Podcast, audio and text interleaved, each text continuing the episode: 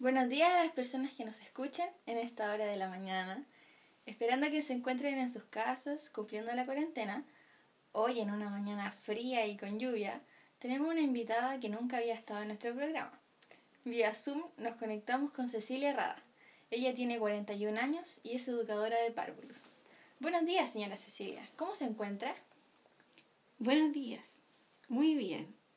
Y contenta de estar acá en este espacio virtual, compartiendo con usted y con la gente que está escuchando. También agradecerle su invitación. No, muchas gracias a usted por aceptar venir al programa. Bueno, cuénteme, ¿en qué jardín trabaja?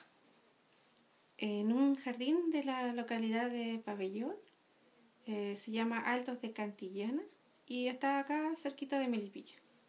Ah, qué interesante, un jardín rural. Quizás apoderada la deben estar escuchando. Bueno, hoy tenemos dos temas que son fundamentales en estos tiempos de incertidumbre. Hablaremos sobre la ética que reside en una teoría del origen de este nuevo coronavirus llamado COVID-19 y las consecuencias que este trae, que se ven reflejadas, por ejemplo, en la antropología social durante este confinamiento, es decir, la tendencia que tienen las personas para estar en contacto con otras. Y para empezar, bueno, sabemos que al comienzo, en el descubrimiento de este virus, en los medios de comunicación se hablaba de varios orígenes, como que nació en un mercado de animales en Wuhan, otra teoría fue que una persona china se comió un murciélago. Y otra muy importante y cabe destacar es la teoría que radica en que el virus fue creado por un grupo de personas en el Centro de Control y Prevención de Enfermedades de Wuhan para exterminar parte de la humanidad. ¿Cómo cree usted que se originó este nuevo virus? Y bueno, como tú dices al principio, los programas hablaban de muchas teorías, pero me causa extrañeza que este virus se originara en un mercado de animales, siendo que en China siempre han existido estos mercados, donde las personas chinas comen animales todo el tiempo y de todo tipo. Entonces no creo que vaya mucho por ahí sino que me quedo con la teoría que, como dijiste tú, es importante destacar que fue creado por personas en el centro que mencionaste. Muy importante lo que dijo sobre que las personas chinas siempre han comido animales de todo tipo, es decir, se comen insectos, hasta caballitos de mar frito he visto. Es impresionante. Y es ahí cuando nos hacemos la pregunta, ¿por qué ahora aparece este virus y no antes, cierto?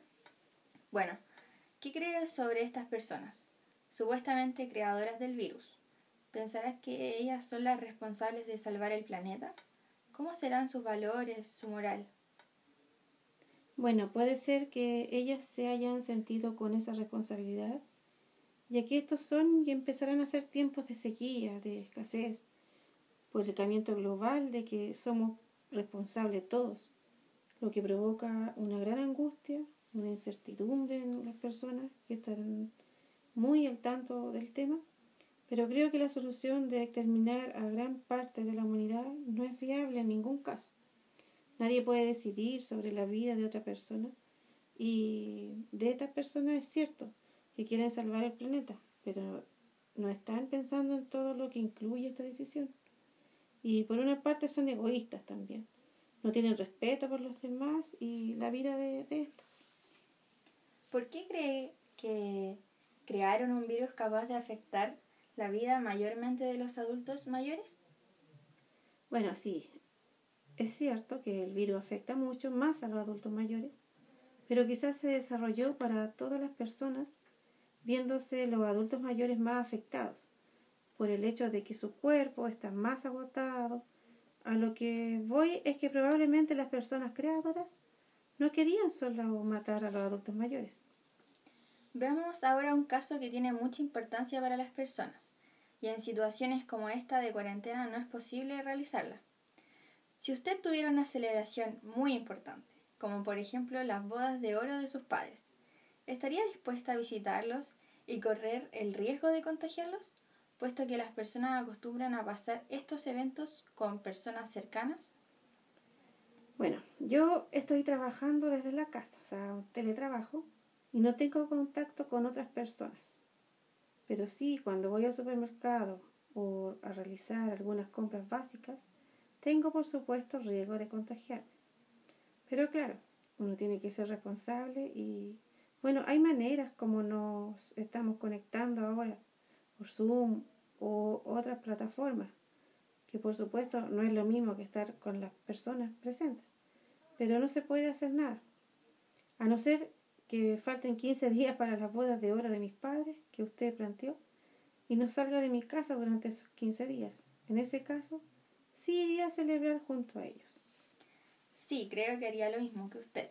En cuanto a si quiero ir, esperaría unos días si ese fuera mi caso. Pero en fin, siempre lo mejor es quedarse en casa y respecto a eso, ¿qué efectos cree que tiene el confinamiento o cuarentena en la vida de las personas? Considerando que algunas viven en familia? Mm, bueno, los efectos que trae la cuarentena en las personas son varios. Creo, eh, yo, bueno, hablamos de depresión, de ansiedad, que se incrementan cuando las personas no tienen a quién contarle sus cosas y mantenerse encerrados.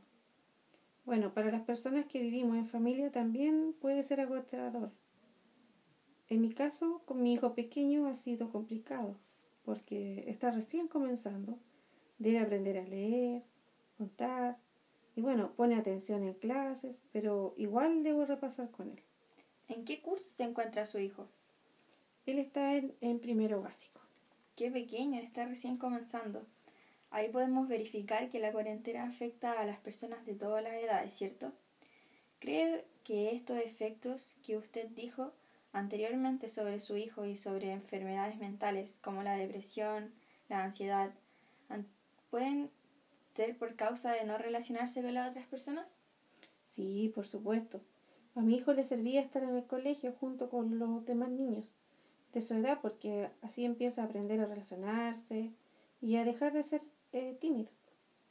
Bueno, el aumento de la ansiedad de las personas la depresión crece cuando las personas se quedan estancadas sin poder contar las cosas a alguien, como lo dije anteriormente.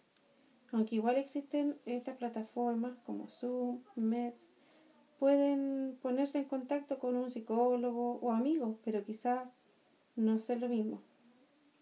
¿Qué acciones realizaría o realizó usted para aliviar los efectos dichos anteriormente?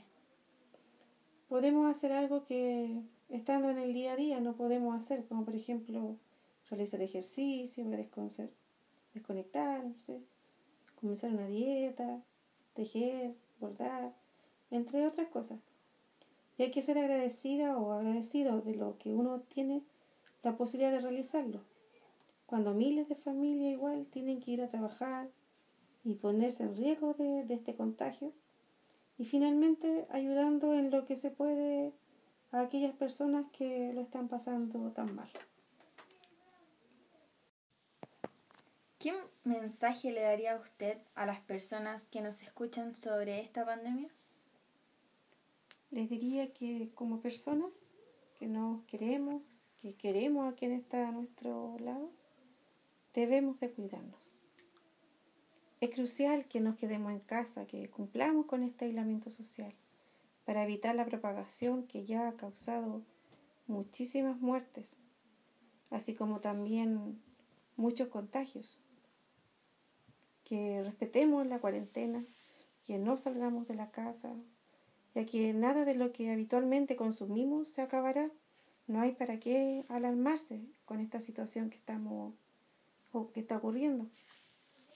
Tratemos de vivir este proceso con paciencia, con optimismo, con tranquilidad. Ya va a pasar. Y volveremos a juntarnos con nuestros seres queridos que no, no vemos hace tanto tiempo.